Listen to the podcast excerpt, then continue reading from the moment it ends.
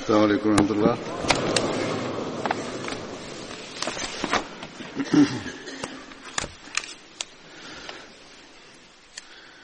أشهد أن لا إله إلا الله وحده لا شريك له وأشهد أن محمدا عبده ورسوله. أما بعد فأعوذ بالله من الشيطان الرجيم. بسم الله الرحمن الرحيم. الحمد لله رب العالمين. الرحمن الرحيم. مالك يوم الدين. إياك نعبد وإياك نستعين. اهدنا الصراط المستقيم. صراط الذين أنعمت عليهم. غير المغضوب عليهم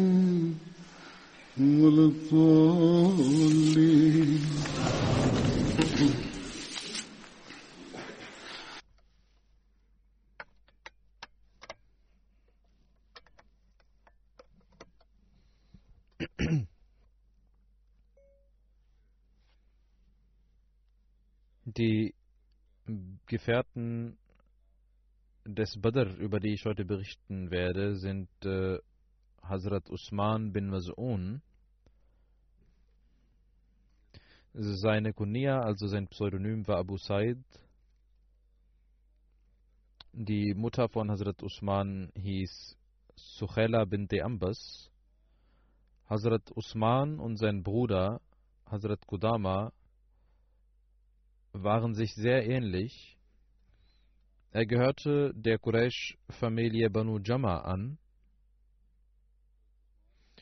Hazrat Usman bin Mas'un nahm den Islam folgendermaßen an.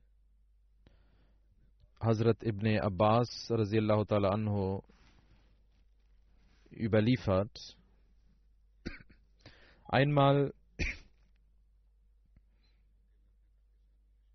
war der heilige Prophet Muhammad in Mekka in seinem Hause im Hofe, als Hazrat Usman bin Mas'un vorbeilief.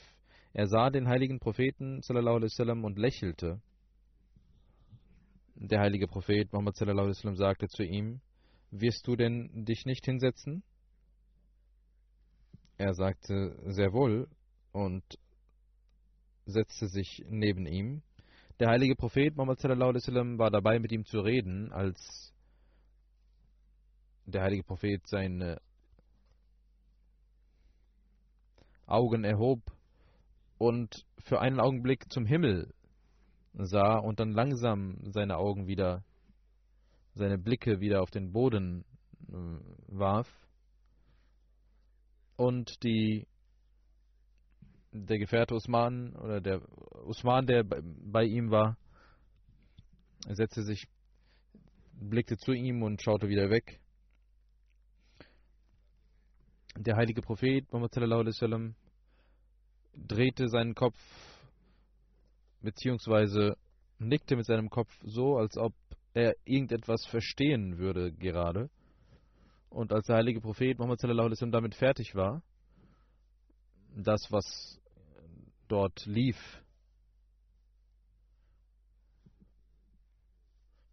die Situation, mit der er fertig wurde und das, was ihm gesagt wurde, es schien, als ob irgendjemand ihm etwas erklären würde. Hazrat Usman wusste dies aber nicht. Wie dem auch sei, der heilige Prophet Muhammad war dabei, etwas zu verstehen. Und er verstand dies und seine Blicke gingen wieder zum Himmel, so wie davor. Und er blickte irgendetwas hinterher, bis diese Sache im Himmel verschwunden war. Danach schaute der heilige Prophet Muhammad wieder zu Usman bin Masun und Hazrat Usman sagte, weswegen soll ich zu Ihnen kommen und sitzen? Er sagte, ich habe vorher, zuvor nie gesehen, dass Sie etwas Ähnliches taten. Der heilige Prophet Muhammad sallam, sagte, was hast du denn gesehen? Was habe ich denn gemacht? Osman bin Masun sagte, ich habe gesehen, dass ihre Blicke zum Himmel gingen. Dann schauten sie nach rechts und blickten nicht mehr zu mir. Dann nickten sie mit dem Kopf, als ob irgendetwas ihnen gesagt werden würde und sie versuchen es zu verstehen. Der heilige Prophet fragte, hast du dies wirklich wahrgenommen? Hazrat Usman bin Masun sagte, ja, ich habe dies gesehen. Der heilige Prophet Muhammad sallam, sagte, ich habe eben gerade den Botschafter Gottes empfangen. Und als du hier saßt, Osman bin Masun sagte, der Botschafter Gottes? Der heilige Prophet sagte, ja. Osman sagte, was hat er ihnen gesagt? Er antwortete, dieser Botschafter sagte zu mir, Inna Allah ya'muru biladli wal ihsani wa ita'i zil kurba wa yanha anil fahshai wal munkari wal baghi. Ya'izukum la'allakum tazakkarun. Das heißt, wahrlich, Allah gebietet euch, Gerechtigkeit und Güte walten zu lassen und so zu geben, wie man den Nächsten gibt, und er hält euch ab vor Schändlichkeiten und vor Rebellion. Er ermahnt euch dies, damit ihr euch ermahnen lasset. Also Usman bin Masun sagt, es war die Zeit, als in meinem Herzen der Glaube sich einpflanzte und einnistete und ich anfing, den heiligen Propheten Muhammad sallallahu alaihi wasallam zu lieben.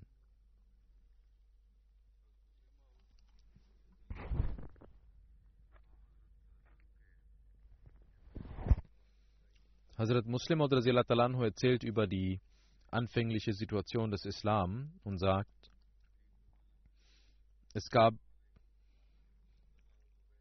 eine Zeit, in dieser Zeit war Talha und Zubair und Usman bin Masun waren die Gefährten des heiligen Propheten, die ihn liebten, die treu waren, die bereit waren, statt seines Schweißes ihr eigenes Blut fließen zu lassen es gab, gibt keinen Zweifel darin, dass es 13 Jahre lang große Schwierigkeiten und Prüfungen gab.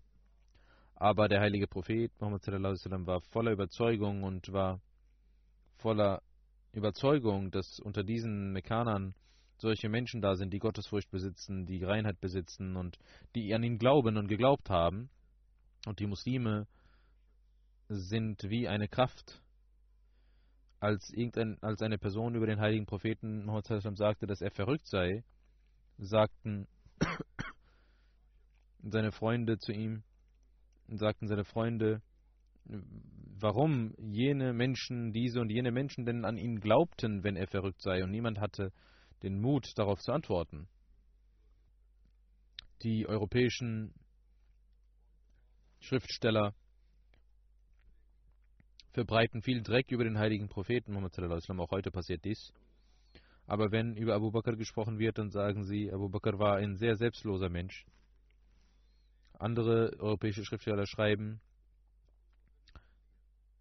jener, an den Abu Bakr geglaubt hat, kann kein Lügner sein. Denn jemand, an den Abu Bakr geglaubt hat, muss auch selbstlos sein. Wenn Abu Bakr selbstlos war, warum hat er dann an einen selbstsüchtigen Menschen geglaubt? Man muss also akzeptieren, dass auch sein Meister selbstlos war. Das ist ein großes Argument, was man nicht so einfach widerlegen kann.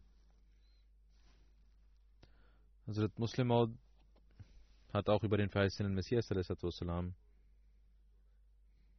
mm, genau dies gesagt und das mit ihm verbunden und gesagt, dass wir auch über den verheißenen Messias sehen, dass die Menschen ihn als Jahil und unwissend bezeichnen.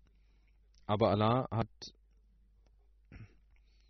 den ersten Kalifen geschickt, der schon zu Beginn an ihn glaubte. Molvi Muhammad Hussein Sabatalvi war auch jemand, der vor seiner, vor dem Anspruch des weißen Messias al-Islam sein Anhänger war. Und Allah gab dem verheißten Messias al-Islam eine so gebildete Gemeinde, rechtschaffene Gemeinde, die sofort an ihn glaubten. Und es waren Menschen aus den Ulama, aus den reichen Menschen, aus Menschen, die gebildet waren, in, auch äh, Englisch konnten.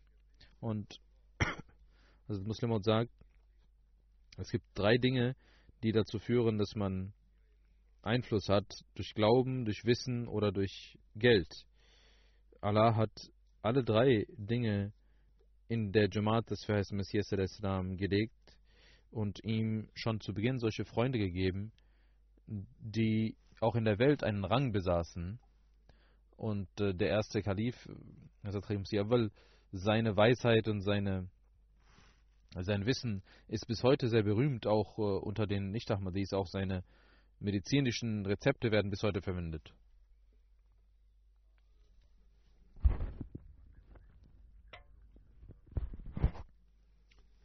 Die Menschen, die an den heiligen Propheten glaubten, waren also auch sehr divers. Es waren Menschen auch aus großen Familien, einflussreichen Familien über Neid, über den Neid und über das Übel, das die Mekkaner besaßen. Darüber sagt Hazrat Muslimot, Allah hat dem heiligen Propheten solche Dinge gegeben, dass die Ungläubigen deswegen immer voller Neid waren und nicht wussten, wie sie dieses Feuer löschen könnten. Es gab keine Familie, aus der nicht irgendeine Person an den heiligen Propheten glaubte. Hazrat Zubair war ein Mensch aus einer sehr einflussreichen Familie, genauso Hazrat Talha. Hazrat Umar war aus einer sehr einflussreichen Familie. Hazrat Usman ebenso aus einer sehr großen Familie. Hazrat Usman bin Masun war aus einer sehr einflussreichen Familie. Genauso Hazrat Amr bin As und Khalid bin Walid, die später zu Muslimen wurden, waren Menschen aus sehr bekannten, einflussreichen Familien von Mekka. As war ein Feind, aber sein Sohn wurde zum Muslim. Walid war ein Feind, aber Khalid, sein Sohn, wurde zum Muslim. Es gab tausende Menschen, die Feinde des Islams waren, aber ihre Kinder stellten sich dem heiligen Propheten sallam, zu Füßen und kämpften für ihn gegen ihre Väter.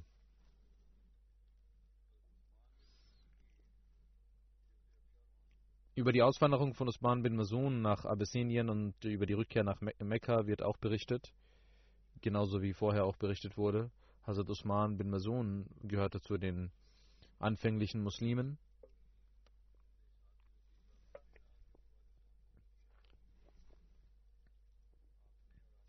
Gemäß äh, Ibn Ishaq stand er an 13. Stelle unter denen, die den Islam annahmen und zählte zu den Menschen, die nach Abyssinien auswanderten.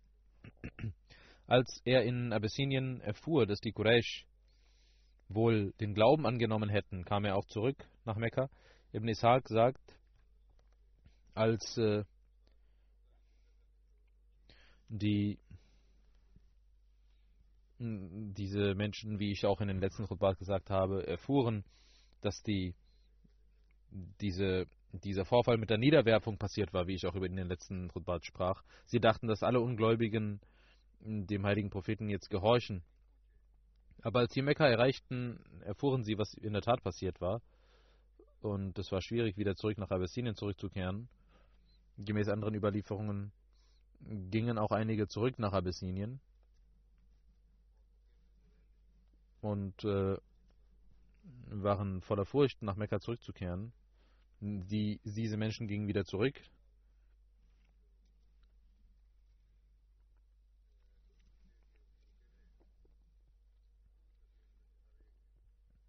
Einige Zeit blieben sie dort, bis sie Zuflucht fanden unter einigen Familien.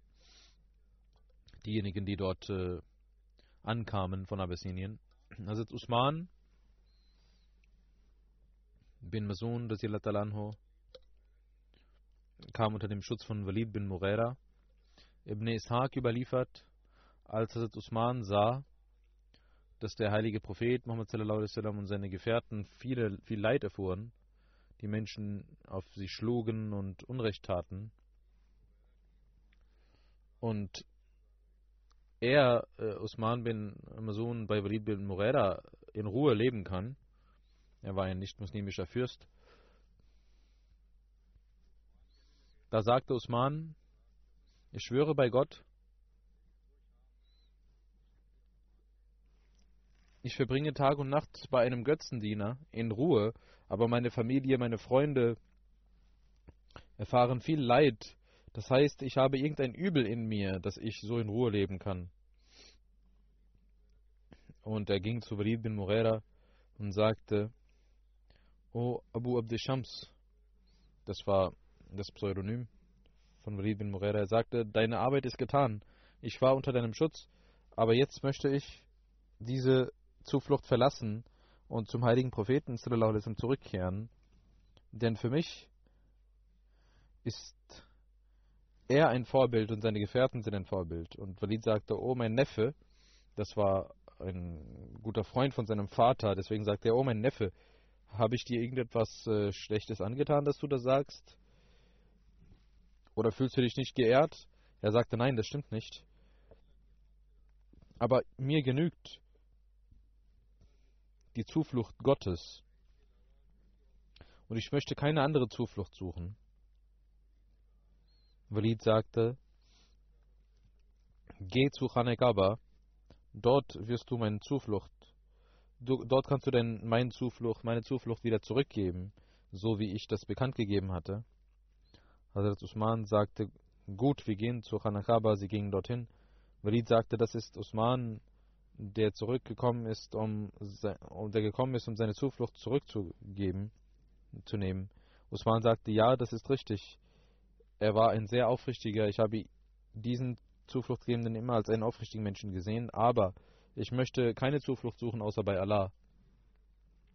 Deswegen habe ich diese Zuflucht ihm zurückgegeben. Danach kehrte Usman zurück.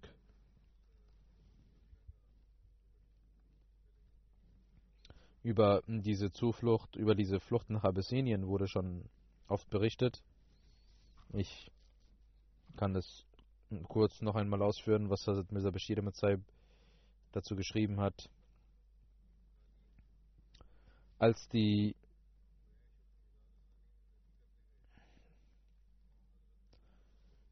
das Leid der Muslime den Höhepunkt erlangte, sagte der heilige Prophet, dass einige Muslime nach Abyssinien gehen sollten, weil der Führer ein gerechter Führer ist und das Land Abyssinien war, befand sich äh, im Nordosten Afrikas, Nordosten Afrikas und äh, genau gegenüber der arabischen Halbinsel und äh, dazwischen ist, liegt das äh,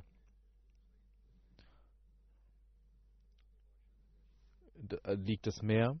Najashi war ähm, der Führer, äh, der auch noch später äh, diesen Titel immer trug. Und äh, dieses Land dort, äh, Abyssinien, das heutige Äthiopien, liegt äh, am Roten Meer. Und der Führer damals war ein gerechter Führer. Der heilige Prophet Muhammad sallam, sagte zu den Muslimen, dass jedem, dem es möglich ist, nach Abyssinien auswandern soll. Darauf wanderten am fünften, im fünften Jahr äh, nach dem Anspruch, einige Menschen nach äh, Abyssinien, Abdurrahman bin Auf, Usman, Zubair ibn Lawam, beispielsweise Abu Zefa bin Utbah, Usman, Usman bin Masun, Usfa bin Umair und Abu Salma sind einige von ihnen. Und seine Frau Abu um, Umm Salma. Und man schreibt, es ist sehr eigenartig, dass unter diesen Auswanderern die meisten solche Menschen waren, die einflussreich und stark waren. Und schwache Menschen sehen wir hier weniger. Man erfährt also zwei Sachen. Erstens, dass äh, selbst Menschen, die einflussreich waren, von dem, der Tyrannei der Quraysh nicht ausgeschlossen waren. Zweitens erfahren wir, dass äh, die armen Menschen so arm waren, dass sie auch nicht die Kraft hatten, auszuwandern.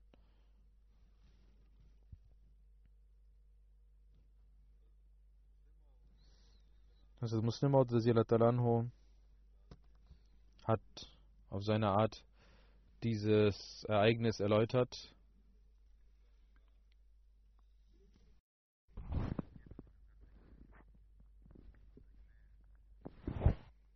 Und äh, er sagt das über die Auswanderung von Usman bin Masun.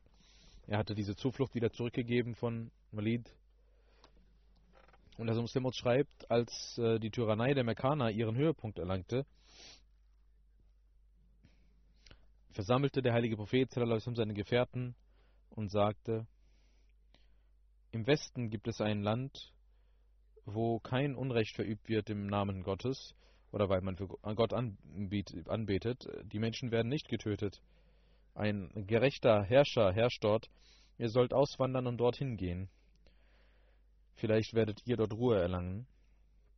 Einige muslimischen Männer und Frauen und Kinder wanderten aufgrund dieses Gebotes nach Abessinien aus.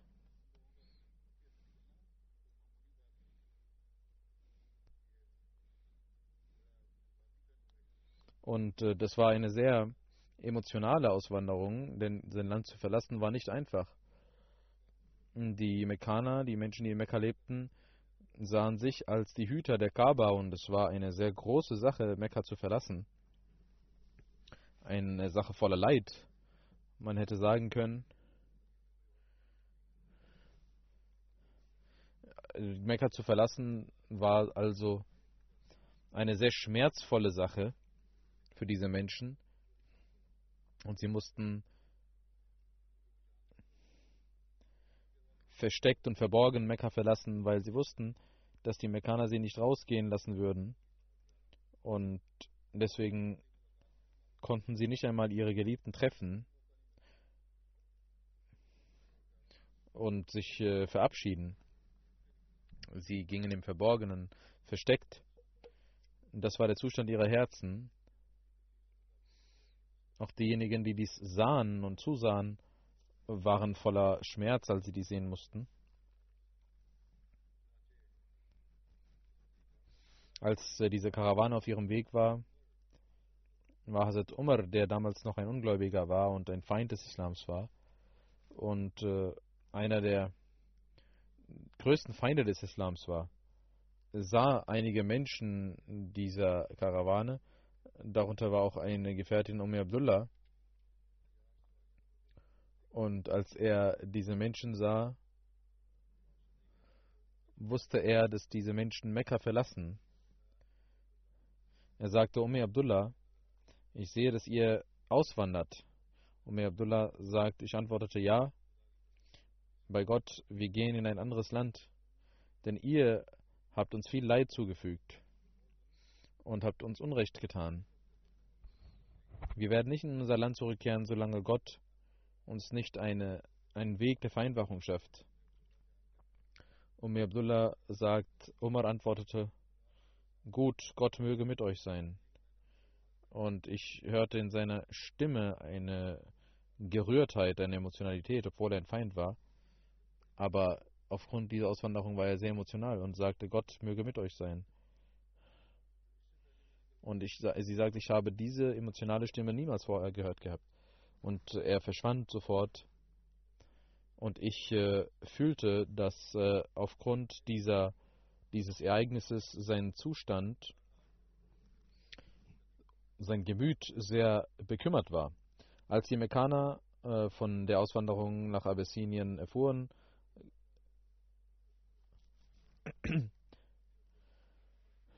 verfolgten sie diese bis zum Roten Meer, aber die Menschen konnten auf dem, auf dem Schiff Arabien verlassen und man entschied, äh, zu dem Herrscher von Habscha von Abessinien zu gehen. äh, die Mekkaner entschieden, dass sie auch zum Herrscher gingen und ihn anstacheln würden, äh, diese Menschen wieder zurückzugeben. Diese Delegation ging nach Abyssinien und traf den König und ähm, diese Menschen beschenkten den Hof, aber Gott hatte das Herz dieses Herrschers geleitet, geführt und trotz dieser Maßnahmen und trotz des ganzen Hofes, das für die Mekkaner war und den König überreden wollte, äh, die Menschen, die, diese Ungläubigen sozusagen zurückzugeben. Aber der Herrscher weigerte sich. Als diese Delegation erfolglos zurückging, äh, überlegten die Mekkaner, dass sie ein anderes Gerücht verbreiten würden, nämlich dass alle Menschen in Mekka den Islam angenommen hätten.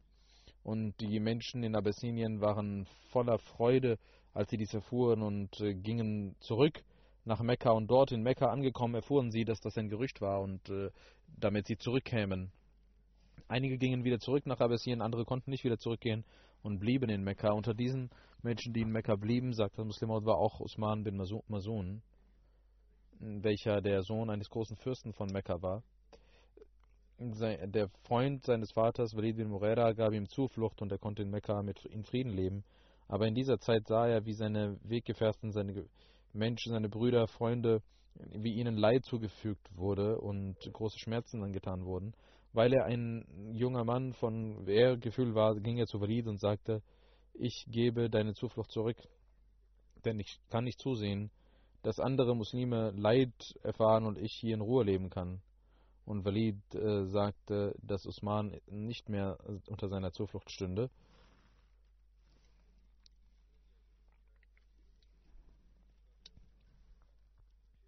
Labid war ein großer, berühmter Poet und er las eine Strophe den Fürsten vor und sagte die folgenden Worte. Jede Segnung wird eines Tages vergehen, Usman bin Masun sagte, das ist falsch. Die Segnungen des Paradies werden niemals vergehen. Labid war ein großer Mensch. Als er diese Antwort hörte, war er voller Emotion und aufgewühlt und sagte, oh ihr Quraysh, eure Gäste wurden doch nicht früher so gedemütigt. Ist das etwas Neues, dass die Gäste gedemütigt werden? Ein Mensch sagte, das ist ein verrückter Mensch, man sollte nicht darauf achten, was er gesagt hat. Hazrat Usman wiederholte dies und sagte, das ist doch nichts Verrücktes. Das, was ich gesagt habe, ist die Wahrheit. Ein anderer Mensch stand auf und ohrfeigte ihn oder schlug auf mit der Faust auf ihn ein, worauf sich ein Auge von ihm verletzte. Walid saß auch dort in der Gesellschaft. Das war derjenige Freund seines Vaters, der ihm Zuflucht gewährt hatte vor einiger Zeit. Usmans Vater war mit ihm befreundet. Sein verstorbener Vater, Usmans Vater war schon verstorben. Als er sah, dass dieser Sohn seines Freundes so behandelt wurde, konnte er nicht mehr, aber konnte nicht sich zurückhalten, aber Usman war nicht mehr unter seiner Zuflucht und er konnte ihm nicht helfen. Er konnte nichts machen, außer dass er voller Leid zu Usman sagte: O du Sohn meines Freundes, ich schwöre bei Gott, dieses Auge hättest du retten können, wenn du in meiner Zuflucht gewesen wärst. Aber du selbst hast deine Zuflucht verlassen und diesen Tag gesehen. Usman antwortete, das, was mir geschah, ich selbst wollte dies. Du bemitleidest mein Auge, obwohl mein zweites Auge es auch wünscht, dass das, was mit meiner Schwester passiert ist, auch mit mir passieren würde, also mit dem anderen Auge. Das Vorbild des heiligen Propheten, sallam, äh, Osman antwortete, das Vorbild des heiligen Propheten ist für mich genug und reicht für mich. Wenn er Leid erfährt, dann kann ich auch Leid erfahren. Ich brauche nichts außer die Zuflucht Gottes. Dieses Ereignis von Usman bin Masun und Labid bin Rabia, welcher ein großer Poet von Arabien war. Dieses wird auch äh, in der Geschichte folgendermaßen erzählt. Dieser berühmte Poet saß äh, in der Sitzung der Quraysh. Usman saß auch daneben. Labid las eine Strophe vor und sagte Allah kulli shayin machala Allah batil. Alles ist vergänglich außer Gott. Daraufhin sagte Usman, du hast die Wahrheit gesagt. Dann sagte Labid, jedes, jede Segnung wird vergehen. Hazrat Usman sagte, das ist eine Lüge. Die Menschen sahen zu ihm und sagten zu Labid, lies noch einmal, und Labid las dies noch einmal, worauf Usman genauso sagte, dass es falsch ist. Wieder sagte, dass dies der, die zweite Strophe falsch ist. Äh, die paradiesischen Segen werden niemals vergehen. Und Labid sagte, ist das etwa die Art und Weise, wie eure Versammlungen laufen und ein Verrückter stand auf, der ihn angriff, also Usman angriff. Sein Auge war, wurde blau. Die Menschen sagten, Usman, du warst äh, in einer Zuflucht und dein Auge war beschützt, aber jetzt hast du es selbst verschuldet. Er sagte, ich brauche nur die Zuflucht Gottes und auch das zweite Auge wünscht sich dieses Leid des ersten Auges. Für mich genügt das Vorbild des heiligen Propheten und der Gehorsam ihm gegenüber und seiner Gefährten. Walid sagte, was hätte dir mein Schutz äh, geschadet? Und Osman sagte, ich brauche nur den Schutz Gottes. Das war der Zustand ihres Glaubens. Der Schmerz, den sie für ihre Mitmenschen, für ihre Gefährten empfanden. Warum diese Leid erfuhren und sie nicht? Sie hatten nicht nur die Liebe, Liebe mit dem heiligen Propheten, sondern auch äh, mit den Gefährten.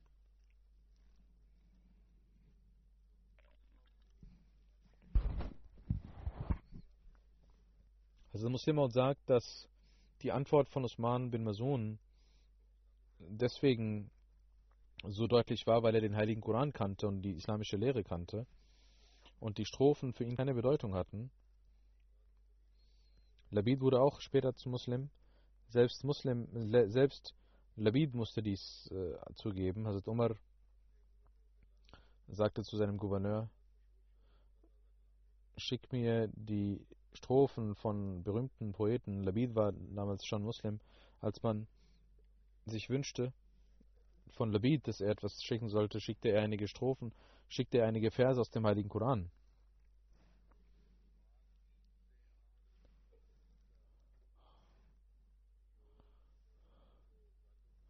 Die Bindung, die der heilige Prophet mit Usman hatte, die erfährt man zum Beispiel in einer in einem Ereignis, in einer Überlieferung heißt es, als Usman verstarb, küsste der heilige Prophet ihn und weinte, seine Augen waren voller Tränen.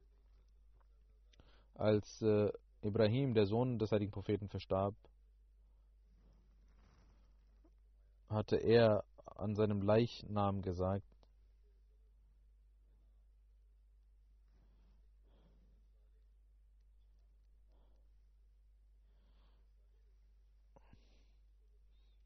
geh zu meinem Freund, rechtschaffenen Freund Usman bin Masun. Über die Auswanderung nach Medina von Usman bin Masun heißt es, dass Usman bin Masun und Qudana bin Masun, Abdullah bin Masun und Saib bin Usman wanderten nach Medina aus und Abdullah bin Salma Ajlani war der Mensch, bei dem sie übernachteten.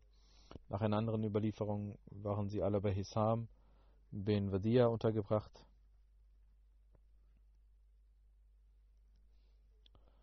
Muhammad bin Umar Wagdi sagt, dass Ali Masun zu jenen Menschen gehörte, deren Männer und Frauen alle auswanderten.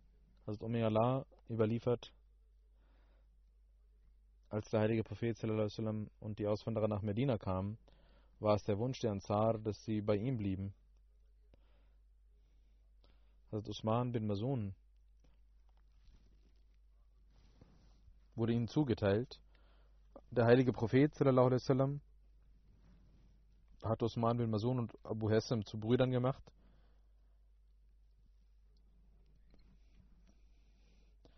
Hazrat Usman wanderte nach Medina aus und nahm an der Schlacht von Badr teil.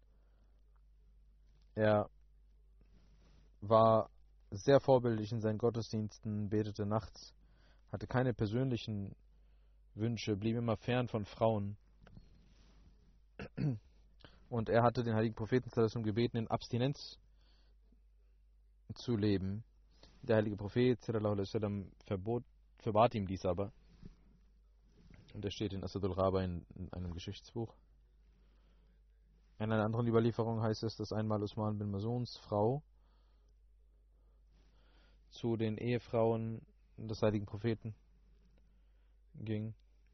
Sie war nicht gut gekleidet und hatte schmutzige Sachen an.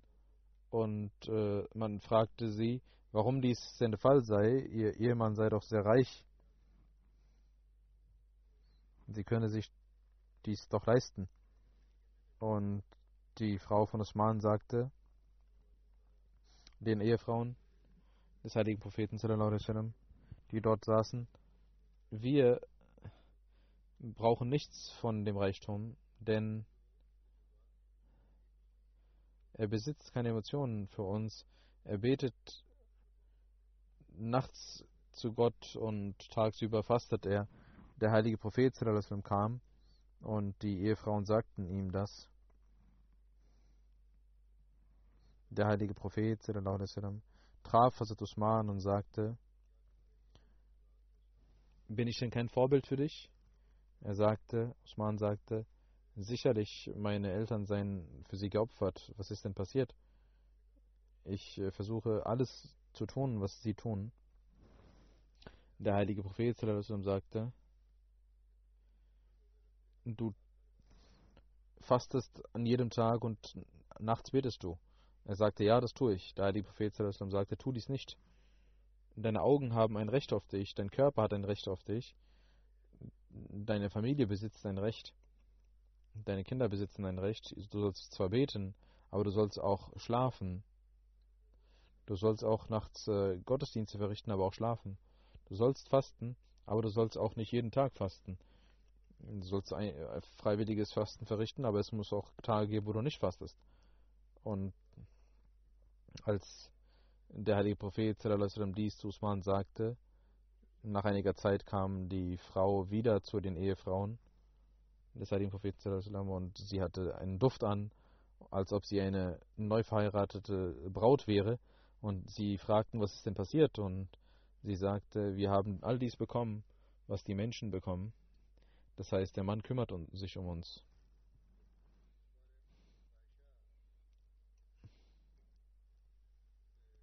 Also Aisha überliefert diesbezüglich. Sie sagt, dass der heilige Prophet Muhammad sallallahu Usman bin Masun sagte,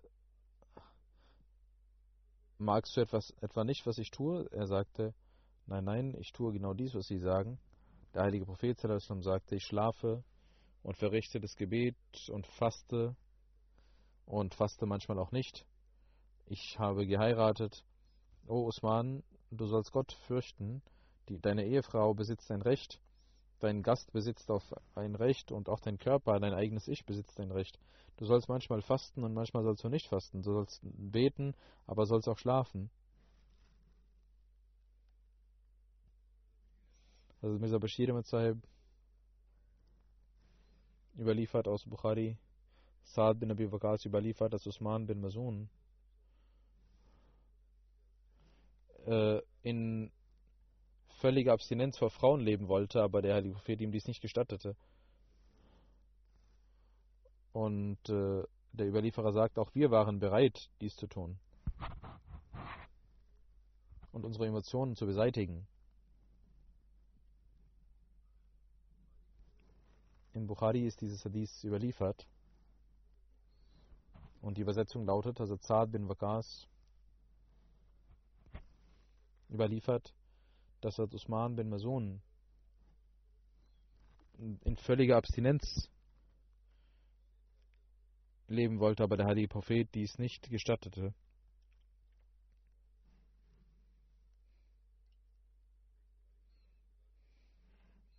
In Sahih Bukhari ist diese Überlieferung. Und äh, die anderen Gefährten waren auch bereit, dies zu tun, wenn er dies erlaubt hätte. Wenn er die Abstinenz und das Mönchstum erlaubt hätte. Also Mirza Bashir Mazhab schreibt weiter.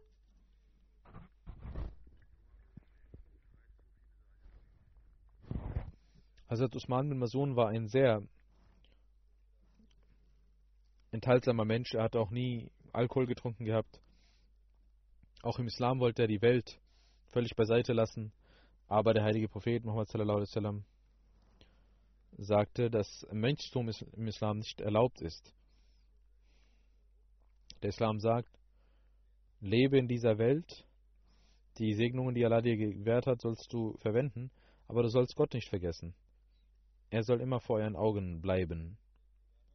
Hazrat Qudama bin Masun überliefert, dass Hazrat Umar bin Khattab Hazrat Usman bin Masun traf. Er war auf seinem Reittier und Hazrat Umar war auf seinem Reittier und sie trafen sich in Asaya bei Sulhulefa und Jofa 70 Meilen von Medina.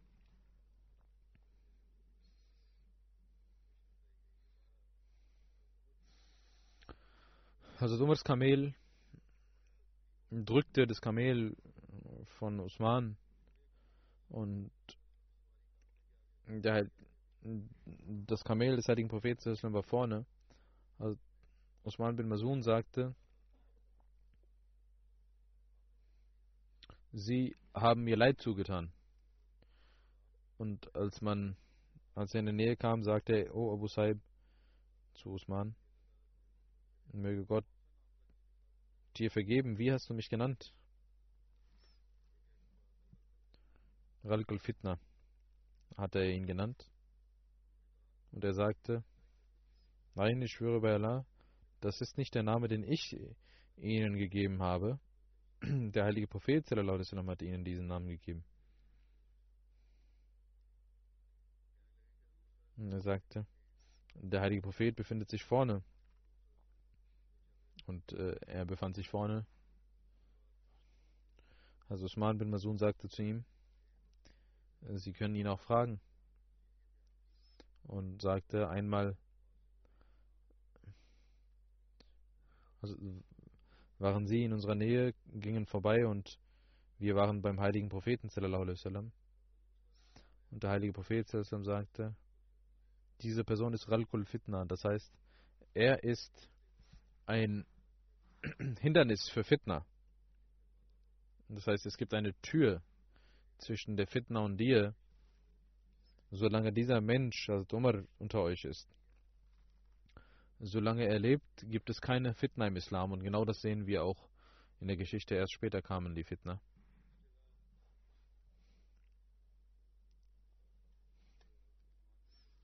Also Usman bin Masun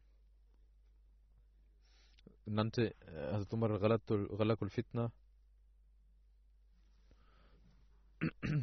Hazrat Huzaifa überliefert, wir waren bei Hazrat Umar anhu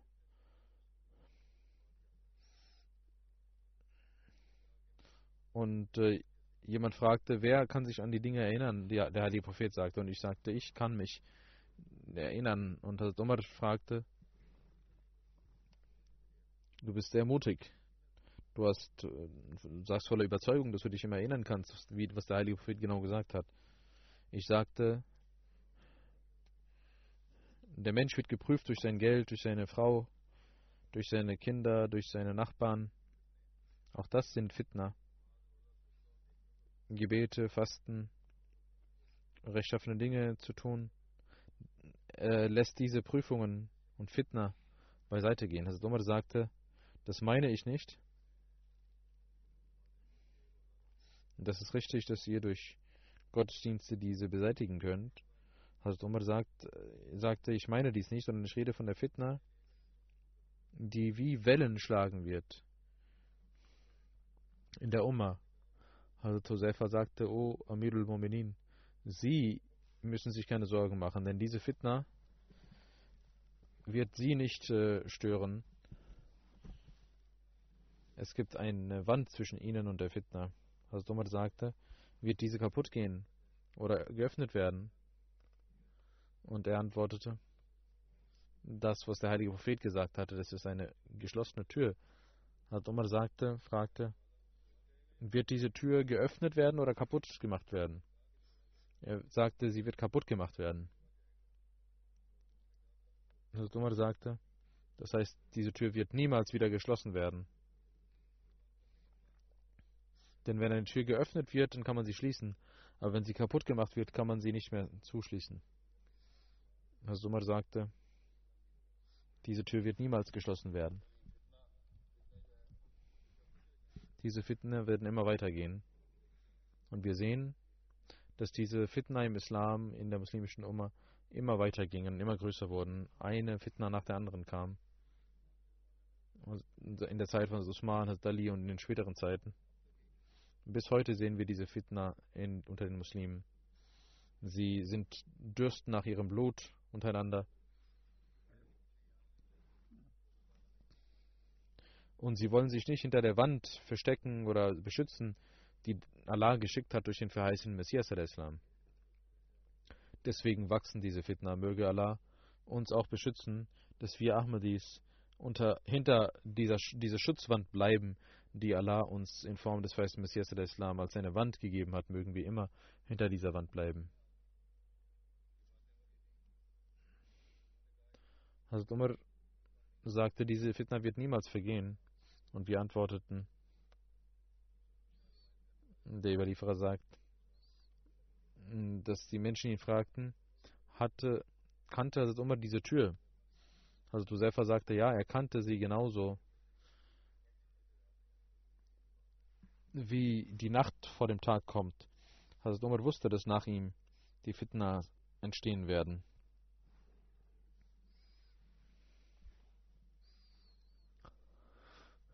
Hazrat äh, Usman bin Masun war der erste Auswanderer, der in Medina verstarb. Er verstarb im Jahre 2 nach der Hijra. Einige sagen, dass er 22 Monate nach dem Badr-Krieg äh, starb und die erste Person war, die in Janatul Bakir begraben wurde. Es gibt auch andere Dinge über ihn, die inshallah in der nächsten Khutbah erläutert werden.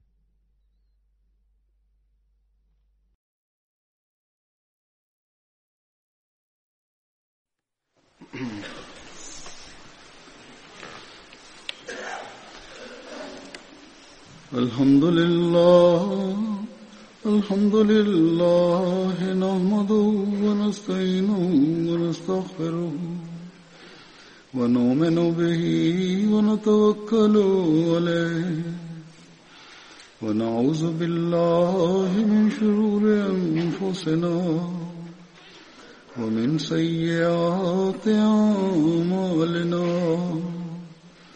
من يهده الله فلا مضل له ومن يضلل فلا هادي له. ونشهد أن لا إله إلا الله. ونشهد أن محمدا عبده ورسوله. عباد الله رحمكم الله.